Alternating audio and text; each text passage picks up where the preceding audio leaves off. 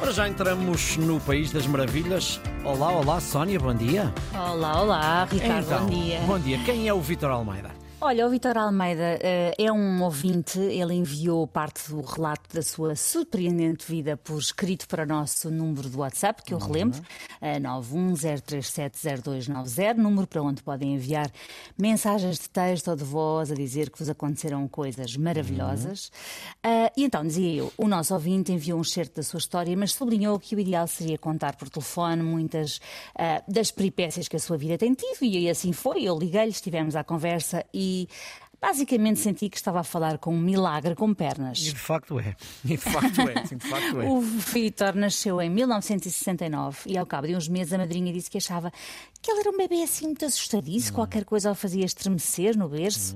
Os pais não ligaram muito, ou, ou mesmo nada, mas pelos dois anos de idade começaram a achar que ele tinha sempre os lábios roxos e as unhas também. Foram com ele ao médico e o que lhes foi dito foi que ele tinha um pequeno sopro cardíaco. Só que aos quatro anos os pais continuaram a achar estranho aquela cor púrpura e decidiram fazer mais exames.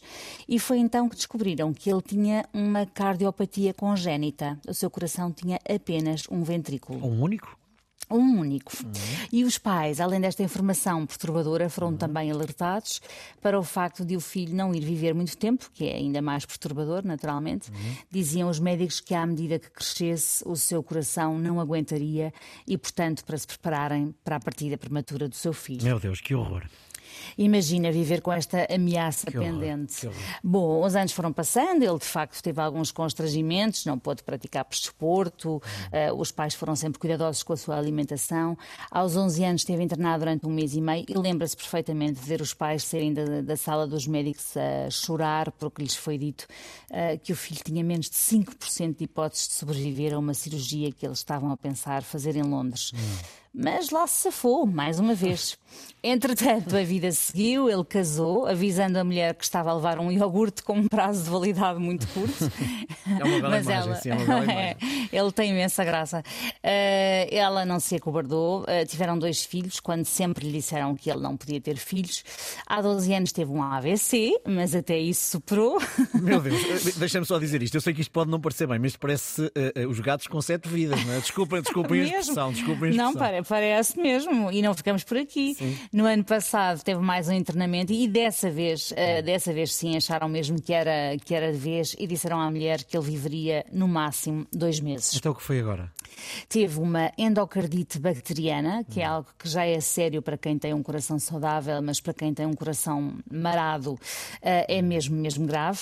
Esteve dois meses internado no Hospital Garcia da Horta, perdeu 20 quilos e os amigos foram literalmente despedir-se dele. Não, não o diziam, mas, mas apareciam de semblante carregado e ele percebia pelos olhares que eles não achavam que ele tivesse qualquer hipótese. Às vezes, eh, quando estava a te ouvir falar, estava a pensar, eh, e o que é que ele próprio sentiria, sentiria ele, e o- como é que ele se sentiria, qual seria o, o estado de espírito dele no meio disto tudo, perante tudo o que tinha à sua volta? Oh, Ricardo, na maior, quer dizer, eh, vá, Quer muito dizer. cansado, muito cansado, tinha os níveis de oxigênio nos mínimos, estava muito debilitado, mas manteve sempre o otimismo, que é o que ele acha que o salva. De resto, eh, à médica que lhe deu dois meses de vida, o nosso ouvinte Vitor disse: a doutora trata de estimar-se, porque eu tenciono chegar aos 70 a fazer uma grande festa e quero convidá-la para estar presente. Exato. Ah, ele tem mesmo, tem mesmo imensa piada. Entretanto, dizem-lhe que ele não pode voar, mas ele voa. Dizem-lhe que ele não pode ir para temperaturas negativas, mas ele já foi. Digamos que desafia um bocadinho a sorte, mas também quer dizer, ele já desde criança que ouve dizer que vai durar pouco. E o Vitor já chegou, como eu disse logo ao início, aos 54 anos, contra todas as expectativas. Há três meses foi fazer uma prova de esforço e ouviu os médicos dizerem: Oh, aposto que este não chega nem aos dois minutos. Ele fez sete. Maravilha. Além da boa disposição, diz que a mulher o trata muito bem, que tenta sempre poupá-lo, apesar de ele ser maluco por bricolares, por exemplo, e de vez em quando se pôr a partir paredes com martelos pneumáticos, entre outras coisas.